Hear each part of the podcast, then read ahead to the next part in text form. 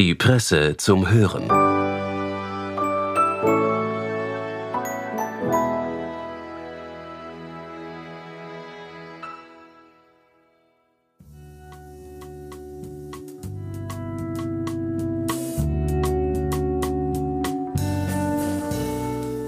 Hallo und herzlich willkommen bei der Presse zum Hören.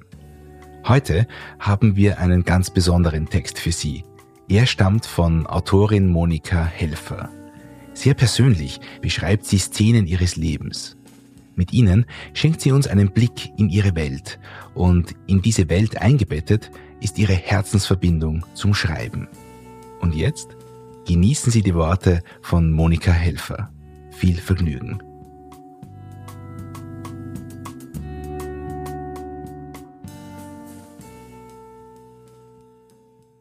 Ich denke oft übers Schreiben nach. Immer. Über Wortwiederholungen, über Tolstoi und seine vielen glänzenden Augen. In Krieg und Frieden gibt es so viele glänzende Augen. Als ich an meinem ersten Buch schrieb, lebte ich im Bregenzer Wald mit zwei kleinen Kindern und einem Mann, der viel auf Reisen war. Ich wusste damals nicht, was ich schreiben wollte, wusste nur, dass ich vorsichtig mit der Sprache umgehen musste. Zuerst genau beobachten, dann erst niederschreiben.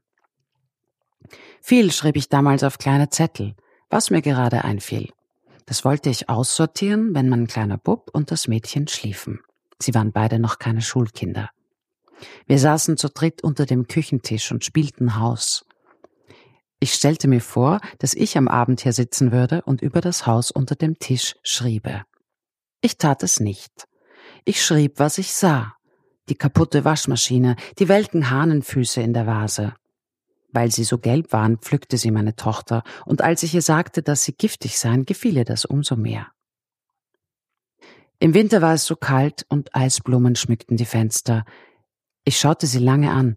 Dabei erfror mir meine Zimmerlinde. Ich hatte Gedanken für eines und vergaß das andere. Die Bauern im Dorf waren neugierig und wollten viel von mir wissen. Ich redete nur über das Wetter. Mein Mann kam am Wochenende nach Hause, packte seine Kamera aus, um seine Familie zu filmen.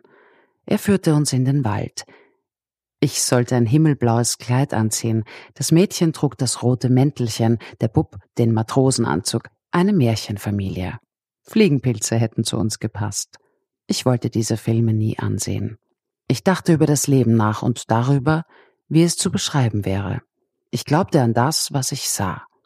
In den Wochen, von denen die Leute annahmen, ich sei einsam, dachte ich viel über die richtigen Worte nach. Ich las zum zweiten Mal Krieg und Frieden und sah mich in der Natascha. Ich litt mit ihr. Und als sie dann Pierre heiratet, nach vielen Mühen und Unglück, war ich erleichtert. Ich verglich mich mit ihr, als sie beinahe ihren Verlobten mit einem Verführer betrog, der sie nur im Augenblick geliebt hatte. Der Verlobte löst die Bindung und Jahre später verzeiht er ihr. Er liegt auf dem Totenbett und Natascha pflegt ihn. Der herzensgute Pierre hatte sie schon geliebt, als sie noch ein Kind war. Mit diesen und anderen Personen litt ich über die Tage. Ich kochte süßen Brei für meine zwei. Er rann nicht über die Schüssel aus dem Haus und über die Straße. Ein angesehener Mann besuchte mich und sagte, er habe gehört, dass ich gerne lese. Ich wunderte mich und sagte, ja, ich lese gern. Und am nächsten Tag stand vor meiner Tür eine Kiste mit dänischen Pornoheften. Da fiel mir ein, dass der Mann, als er vom Lesen sprach, mir ein Auge gedrückt hatte. Ich verlangte von meinem Mann am Wochenende, dass er den zur Rede stelle. Aber er war zu feige. Er sagte, wir verbrennen den Dreck und wunderte sich, dass sich nackte Gliedmaßen so lange dem Feuer widersetzen. Die Bauern waren auf dem Feld und sie mähten mit der Sense das Gras. Ich scheute mich, mich vor das Haus zu setzen, dachte mir, es sehe aus wie eine Provokation, den arbeitenden Menschen mein Nichtstun zu zeigen. Meine Kinder waren meine Liebsten. Wir setzten uns an das Bächlein und sie erzählten mir von frechen Kindern, die sie gekratzt oder gebissen hätten. Wann denn? fragte ich. Du hast es gar nicht gemerkt, Mama, Darüber, was für eine schlechte Mutter ich war, wollte ich schreiben. Und was schlimmer war, dass ich mich als gute Mutter fühlte, darüber wollte ich schreiben. Ich setzte mich in der Nacht an den Küchentisch, da schaute mich der Mond an, und ich kam mir unwissend vor wie ein Neugeborenes. Also ich Mensch will eine Schriftstellerin sein, weil es so schön wäre, einen Buchrücken zu streicheln, auf dem mein Name steht. Ich bin eitel, was zur Lebenserhaltung dient. Meine Kinder fanden es lustig, wenn ich im Pyjama durch den Garten rannte, um sie einzufangen. Ich hatte gelesen, dass Natascha ihr viertes Kind, einen Jungen, zur Welt gebracht hat, und erzählte doppelt so viel wie ihre drei Mädchen. Mein Mann war glücklich, uns gesund vorzufinden. Er packte seine Kamera aus. Ich kochte Nudeln und schnitt Tomaten. Die Kinder kauten an einem Stück Fleisch, das Mädchen spuckte das Gekaute aus. Es war einmal ein Tier. Was für ein Tier? Fragte sie. Ein Kalb, sagte ich. Ein Kälbchen, sagte mein Mädchen. Fleisch gibt Kraft, sagte mein Sohn. Sein Vater zeigte den Daumen nach oben.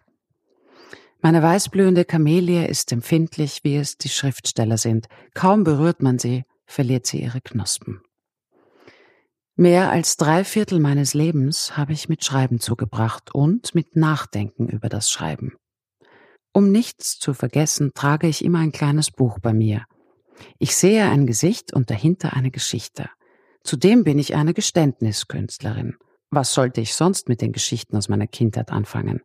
Ich versuche sie zu begreifen. Und was ist mit den vielen Verstorbenen? Muss ich ihnen nicht nachspüren? Nie werde ich die schneeweiße Schürze meiner Mutter vergessen, die gestärkte Schleife in ihrem Rücken, den Spaß, den ich hatte, wenn es mir gelang, sie aufzureißen, so dass die zwei Hälften der Schürze vorklappten, sich die Mutter umdrehte und mir mit dem Finger drohte. Ich sehe die Buchstaben und sie sind meine Lebenslinien. Wie lange habe ich noch Zeit? Die Buchstaben murmeln und manchmal erklingen sie als Melodie. Wenn es ein Vermächtnis ist, was eine Schriftstellerin hinterlässt, dann soll es wahr und zugleich ein Rätsel sein. Diskret ist Schreiben nie. Dazu die Erfahrung, die mir das Alter beschert, misslungene Versuche, gezähmte Fantasie. Gab es die reine Empfindung, bevor sie vergiftet wurde mit Schund und Kitsch? Aber was ist Schund? Was ist Kitsch? Schund sei grob, heißt es, primitiv, gewalttätig. Wann aber kann man sagen, das ist schlecht geschrieben? Wenn die Grammatik nicht stimmt? Wenn der Wortschatz gering ist? Georges Simenon hat damit geprahlt, dass er einen kleinen Wortschatz hat. Dennoch steht er dem Nobelpreisträger Albert Camus nichts nach. Manche behaupten, er übertrifft ihn sogar. Und Kitsch. Falsche Gefühle heißt es sind Kitsch. Wann aber erkennt man ein Gefühl als ein falsches? Ein junger Mann hat mir mal erzählt, er sei sehr selbstbewusst gewesen als Kind, beinahe größenwahnsinnig, und nun mit seinen 20 Jahren weine er oft. Eine glückliche Familie seien sie gewesen, der Vater ein erfolgreicher Architekt, die Mutter Biologin, die Kinder zwei werden in Montessori-Schulen geschickt. Sie bereiten den Eltern Freude, die Familie wohnt in einem Haus mitten im Wald, eine Idylle, wie sie im Buche steht. Dann kommt der Bruder des Vaters, steht irgendwann mitten im Wohnzimmer, als wäre er durch den Fußboden gewachsen, aus einer Welt, in der die Menschen größer sind, breiter und mehr Luft in sich einsaugen. Er bittet, am Geschäft des Vaters mitwirken zu dürfen. Kann der Vater Nein sagen? Das kann er nicht. Aber der Bruder des guten Vaters ist nicht gut. Er ist nicht ehrlich. Er veruntreut. Am Ende ist die Familie ruiniert. Der ehemals gütige Vater wird misstrauisch, missmutig und misslaunig. Zu seiner Frau, zu seinen Kindern. Die Mutter beginnt unter Migräne zu leiden. Die Kinder versagen in der Schule, verlieren die Freunde, verlieren die Freude. Vor lauter Kummer verbiegt sich das Rückgrat der Tochter, wie ein langes S sieht es bald aus. Der Sohn will nicht mehr sprechen, ein Jahr lang redet er kein Wort. Das Haus verkommt, Pflanzen schlingen sich ins Haus. Ich hatte Mitleid mit dem jungen Mann, der mir diese Geschichte erzählte, aber ich dachte auch, heimlich dachte ich, da könnte ein Roman daraus werden. Ich müsste mir jede Figur vornehmen, mir ihre Lebensweise einbilden, bis ich das Gefühl hätte, sie zu kennen. Kennen heißt in diesem Fall selber sein. Also fragte ich ihn vorsichtig aus, und zu Hause machte ich mir Notizen. Hemingway schreibt in Tod am Nachmittag, irgendwann sei er draufgekommen, was die wichtigste Frage beim Schreiben ist, nämlich, Was geschieht eigentlich bei einer Handlung? Erst dachte ich, diese Frage ist absurd, dann, sie ist kokett. Sie ist keines von beiden. Es ist einer der klügsten Sätze, die ich je über das Schreiben gelesen oder gehört habe. Der zweitwichtigste Satz stammt von Stendhal. Wenn du sagen willst, es regnet, sag, es regnet. Der erste Satz zwingt zur Ordnung. Ein Erdrutsch für sich ist keine Handlung, ein Gewitter auch nicht. Das Meer handelt, wenn auf ihm ein Schiff fährt. Das Schiff handelt, wenn Menschen auf ihm sind oder waren. Der Regen regnet einfach. Wie er sich auf der Haut eines Menschen anfühlt, das ist etwas anderes. Ähnliche Gedanken gehen in meinem Kopf herum. Sie wandern von Zimmer zu Zimmer und suchen einen Aufenthalt. Ich ordne und mache ein Gedicht daraus. Wäre ich doch klug, klüger als ich bin, müsste mich dann nicht mit einer Gabel kämmen. Hätte ich doch Stiefel weich und warm, könnte dann darin schlafen. Froh bin ich, keine Waschfrau zu sein, mit roten Händen. Als junge Frau fragte ich mich, was die Dichtergedanken von gewöhnlichen Gedanken unterscheidet. Meine Mutter starb, als ich elf Jahre alt war. Das war der Schock, von dem ich mich nie erholt habe, vielleicht sogar der Auslöser für meinen Wunsch, Schriftstellerin zu werden. Mir fällt gerade ein, dass sie mir ein Ringlein mit einem blauen Stein schenkte. Sie hatte es einmal auf der Straße gefunden. Es passte mir gerade auf den Mittelfinger, ich stellte mir vor, welchem Mädchen das Ringlein gehört hatte und wie traurig es war, es verloren zu haben. Der Ring war mir ein wenig zu groß, und ich verlor ihn auch bald. Oder ich denke an Paula, unsere Tochter, wie sie kleine Sorgenzettel an den Fensterladen geheftet hat, in der Hoffnung, dass sie zum Richtigen flögen. An dem Tag, an dem sie starb, räumte ich gerade die gefallene Birke auf.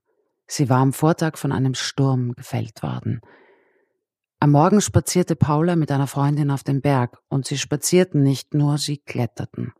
Paula in Turnschuhen und sie stürzte ab. Ein Polizist und eine Polizistin kamen und bevor sie zu reden begannen, wusste ich schon, dass etwas Schreckliches passiert war. Dann lag sie in ihrem letzten Bett, den Kopf einbandagiert. Sie liebte doch die Turbane. Mein Mann und ich, wir schauten sie an, und die Ärztin mit dem schwäbischen Dialekt sagte, ich glaube, wir schalten jetzt aus. Wer ist wir?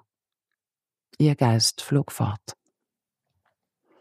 Ich sehe Paulas Wintermantel, der immer noch im Schlafzimmer hängt, und ich rieche daran, und ich sehe sie vor mir, wie sie in diesem Mantel zum Bahnhof geht. Ich klopfe an die Scheibe des Küchenfensters, sie dreht sich um und winkt mir. Das Erinnerungsbuch an meinen Bruder Richard, der sich mit 30 Jahren vom Leben verabschiedet hat, mich an ihn zu klammern und über ihn zu erfinden, war tröstlich, weil ich mir vorgestellt hatte, er schaut mir über die Schulter und sagt, alles gut. So schaue ich und schreibe ich und versuche den richtigen Ton zu finden und stolpere über Wörter, die vor mir liegen wie Tiere, die ich nicht kenne. Noch etwas. Jedem, der schreiben will, rate ich, suche dir einen Partner aus diesem Fach, der wird es gut mit dir meinen und dich beraten, so wie ein Tischler seine Frau, die Tischlerin, fragen kann, wie die Schublade richtig eingesetzt wird. Reden über Literatur ist beinahe das Schönste. So schön wie meine weißblühende Kamelie.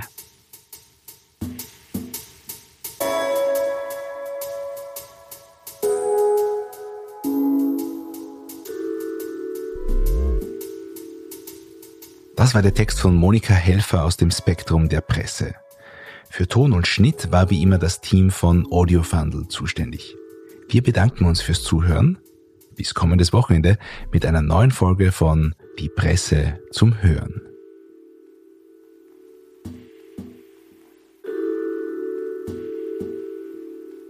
Presse Play. Spektrum Texte zum Hören.